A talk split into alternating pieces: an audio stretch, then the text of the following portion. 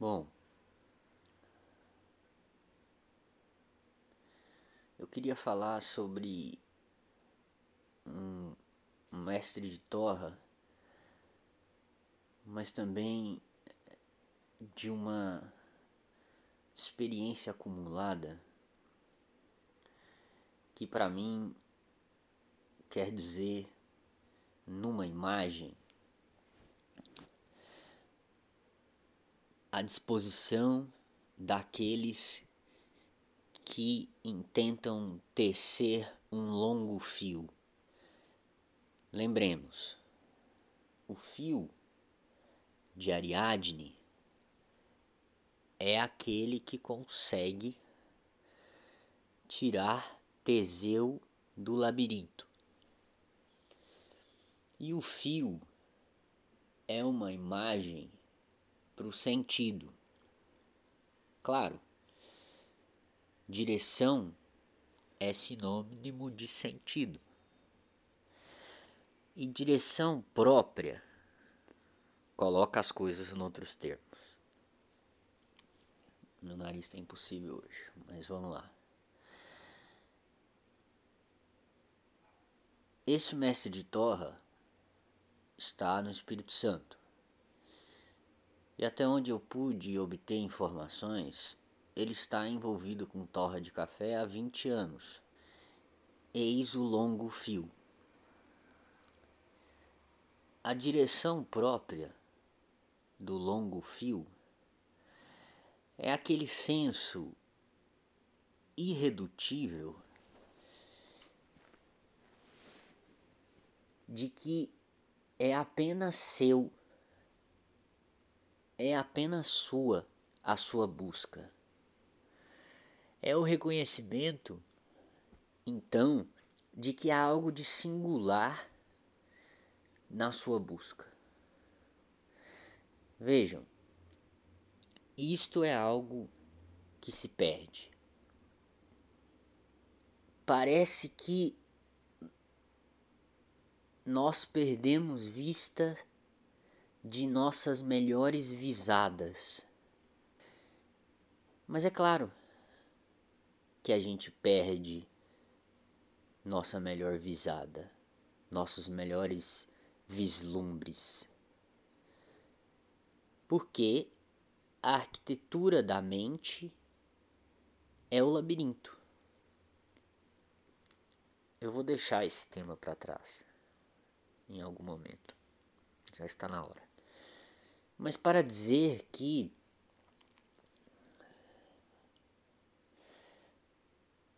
a direção da sua busca requer um contato muito íntimo consigo mesmo. E esse contato ele não é fácil de obter ele é quase como uma sintonização. Eu me lembro de um dia que eu estava com uma pessoa que me marcou muito, cujo pensamento, aqui no sentido de um conjunto, né? pensamento dessa pessoa, ele sempre se mostrava inesperado, insólito e calçado é, por autoconhecimento e experiência própria. A gente estava diante da janela do apartamento dele e a gente estava discutindo som, sons e decibéis, certo? E aí ele me mostrou algo muito próprio à consciência ele falou assim: Você está ouvindo esses barulhos todos da cidade? Certo? Então, tem, tem algum deles que você está sintonizado? Aí eu entendi o que era uma frequência, né? E sintonizar-se num estado e recolher-se muito intimamente requer um isolamento diria acústico, mas no sentido figurado, né? Porque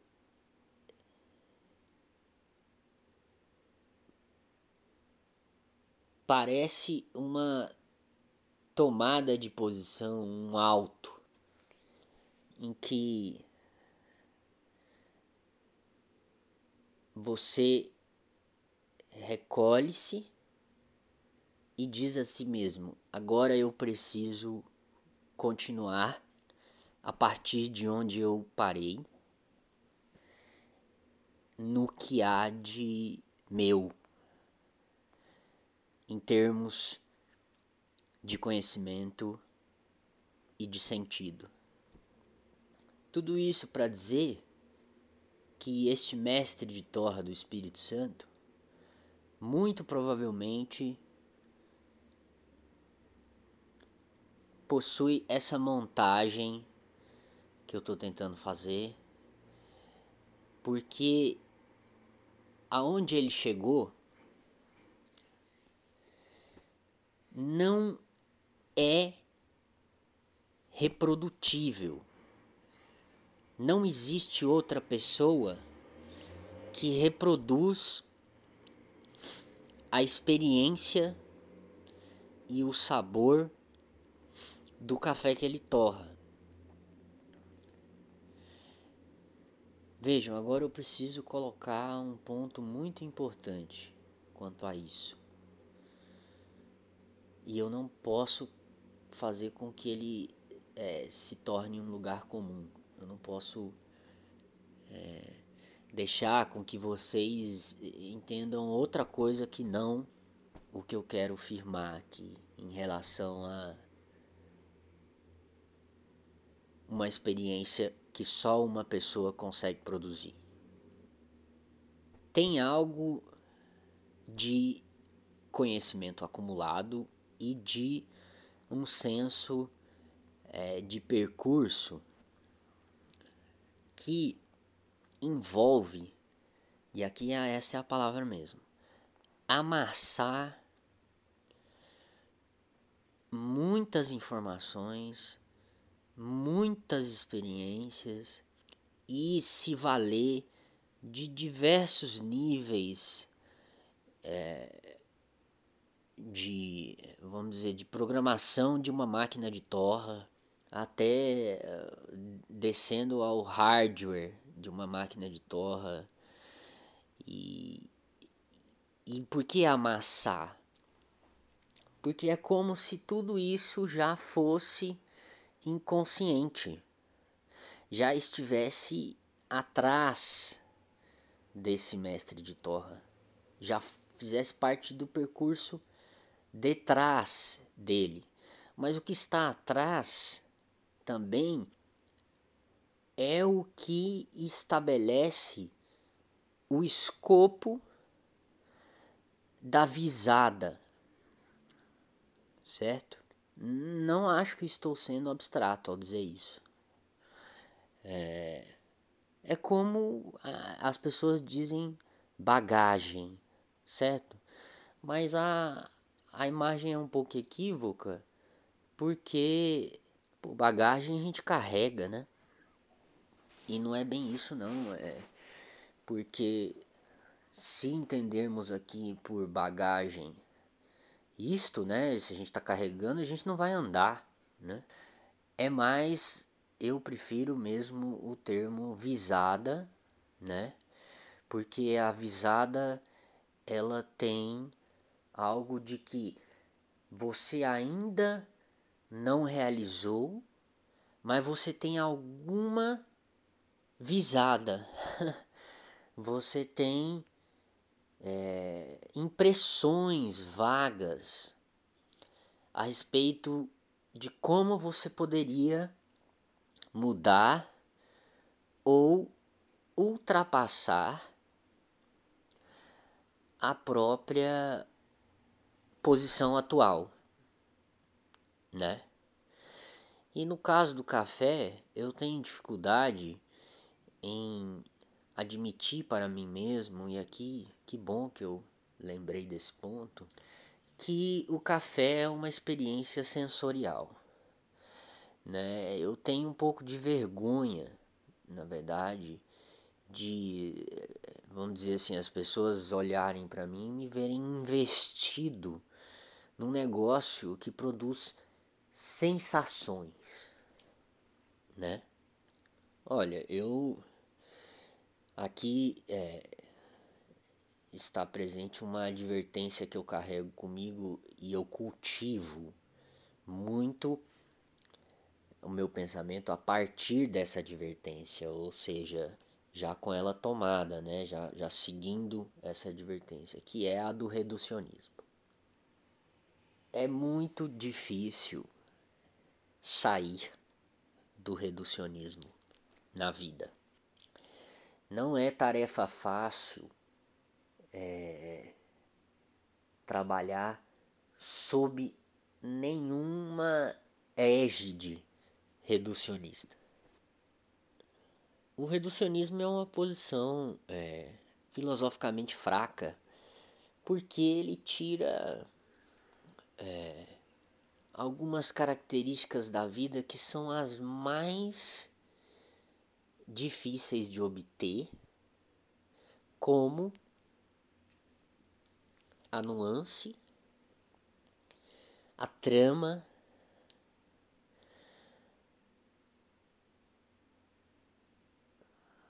as finuras, os detalhes.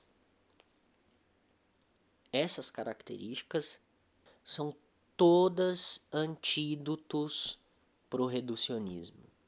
Agora vejam,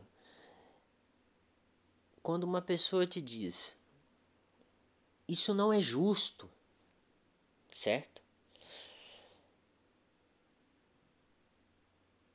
Imaginem que teríamos que dar um zoom né, na justiça e descer aos pormenores e às balizas.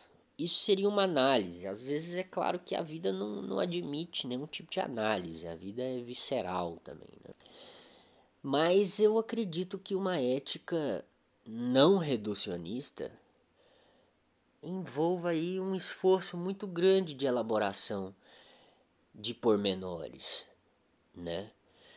E de é, significados, para nunca recair em posições ultimadas, certo? Para se proteger do fechamento que algumas posições engendram. Claro, não dá para ficar sem posicionamentos, né? Mas que se pode matizá-los e que se pode então criar uma membrana muito mais acolhedora para o mundo, isto é claro que se pode. Muitas pessoas, quando você conversa com elas, você sente que elas têm quinas, entende? A membrana delas é dura e pontiaguda. E parece que elas não deixam passar. É... E é claro que elas não deixam passar, porque a moral existe. O certo e errado está constantemente colocado a todos nós. É, todos nós temos uma ética. E é incrível como que isso não é conversado, né? É só vivido mesmo na intensidade. Se eu perguntar para uma adolescente de 19 anos, assim, ou para um adolescente de 16 que, sei lá, tá andando de skate, se eu chegar para ele e perguntar: "Você tem uma ética?", ele vai me responder: "O que, que você tá falando?". Entendeu? Bom, retornando ao objeto desse episódio, né? Nosso mestre de torra do Espírito Santo. Ele então muito provavelmente está aí construindo os matizes da experiência com o café. Nós precisaríamos, e todo esse interlúdio meu foi para chegar neste ponto aqui, que tomar um café em que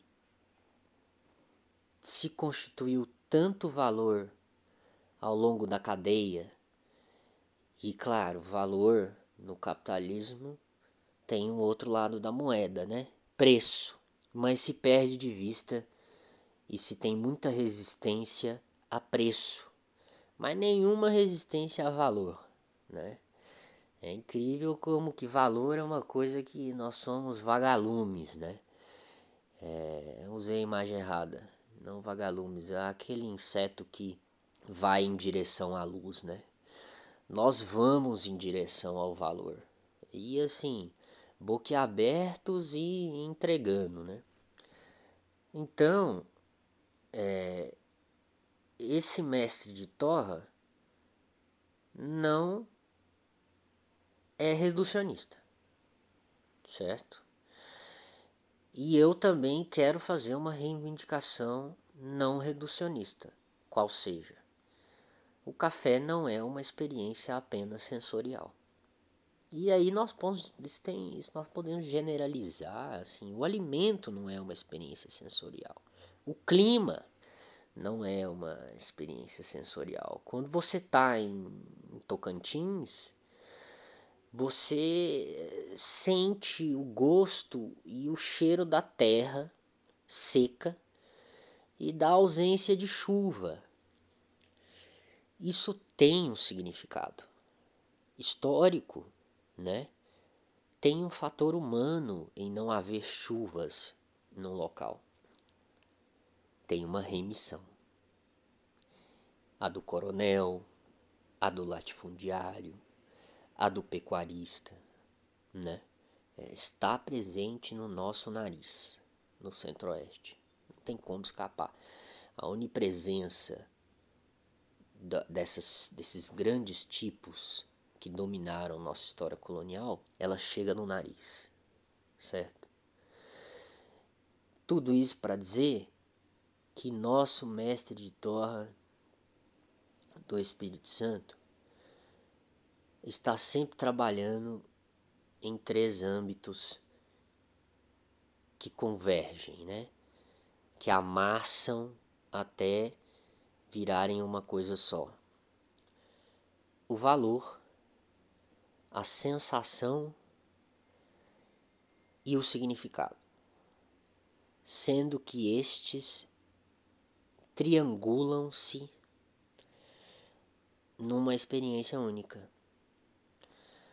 Ontem, o meu professor, Salem Hikmat Nasser, dizia ao fim de duas horas e meia de aula que ele gostaria de que tivéssemos essa sensação de novo. Ele não estava sendo reducionista, porque ele já tinha feito uma, uma longa viagem do significado de ser árabe. E a sensação que a gente tinha era de viagem cumprida, né? de chegada a termo. E uma sensação até de, de, de mais segurança, né? É, de mais é, calço identitário e, e solo é, da história, de mais chão, né? Coisa que, aliás, não temos, né? Não temos chão é, da história. O nosso chão está surrado e é um solo colonial. E, e ele é tão colonial que a gente não consegue nem pensar nele. Nós somos criaturas, e aí brasileiras, remissas, né? Não tem outra palavra nesse momento também. É difícil para nós pensar o que não é atual. A atualidade é a nossa forma de conseguir escapar é, de um passado imensionável, né? Um passado horrível de racismo e escravidão e de abusos. É, nós somos fruto desse caldo, né, desse solo, desse terroir, dizendo aí de maneira mais pomposa. E aí é difícil pensar nele, né? Sem no, sentir o mal, né? E a gente não, não, não tem condições de sentir o mal, de enfrentar o mal assim que acorda e até dormir, né? Mas então esse mestre de Torra chegou aí depois de 20 anos. É, acho que passou essa, é, esses 20 anos tiveram uma culminância com a sua premiação é, no Campeonato Brasileiro de Torra no ano passado. Né? E hoje ele está é, com certeza atolado de demanda e eu tô com uma imagem insistente na cabeça de que a textura e o, e o sentido do café dele é este mesmo. Puxa muito a terra para dentro do café e tem muita expressão. Agora, teve um assunto aqui, claro, que eu afastei, que é o de que é, o café especial, esse termo, aliás, é, lastimável, né? Ele é um café do produtor ao mestre de torra, é cercado de cuidados e de etapas, mas ele se elitiza. Né? Isso seria um próximo episódio, um episódio mais em que eu trouxesse à baila a consciência de classe, né? Porque não tem como escapar da consciência de classe quando se paga 50 reais num pacote de café. Mas é, uma defesa prévia que eu realizei desse ponto foi a questão de que no capitalismo o valor caminha a par e passo com o preço, em regra. Mas, é, retornando, é, essa própria torrefação também produz cafés de 20, 23 reais o pacote, né? e que são tão é, incríveis quanto os de 50. Disclaimer: eu não fui pago para fazer esse episódio, por favor, não me entendam mal. E eu espero aqui ter é, colocado pontos importantes, né? O de que uma filosofia quer se salvaguardar do reducionismo E veja, isso tem tudo a ver com a vida, viu? É, não vá pensando que a filosofia é, um, é uma torre isolada, né? É, Para poucos. É, eu consigo apontar 70 ocorrências de reducionismo numa conversa, certo? Então, eu já consigo dizer assim, por impressões, que a maioria de nós é reducionista. Ou seja, não se protegeu e não elaborou é, seu pensamento suficientemente. Não vou entrar também no mérito de por que isso não aconteceu. Segundo, como meu professor falava ontem, um significado é acompanhado de uma sensação. E realmente existem sensações muito boas. Mas vejam, a heroína é uma sensação muito boa. O que que torna sua acompanhante tão difícil? O significado, né? De injetar-se heroína. Esse significado a gente não consegue afastar, né? Embora John Coltrane possa ser algum um contra-exemplo do que eu estou dizendo. Né? E, por fim, é, o centro de torrefação fica em Vitória e ele se chama Trentino. E é isto. Eu espero ter é, provido aí vocês de filosofia e a sua relação com certeza com o café, com o mundo, com a vida e com a história, né? Que que aparece aí no terroir cultural brasileiro e que nós ainda, infelizmente, não conseguimos dar conta. Mas há muitos fazendo esse trabalho. Vamos seguir tentando.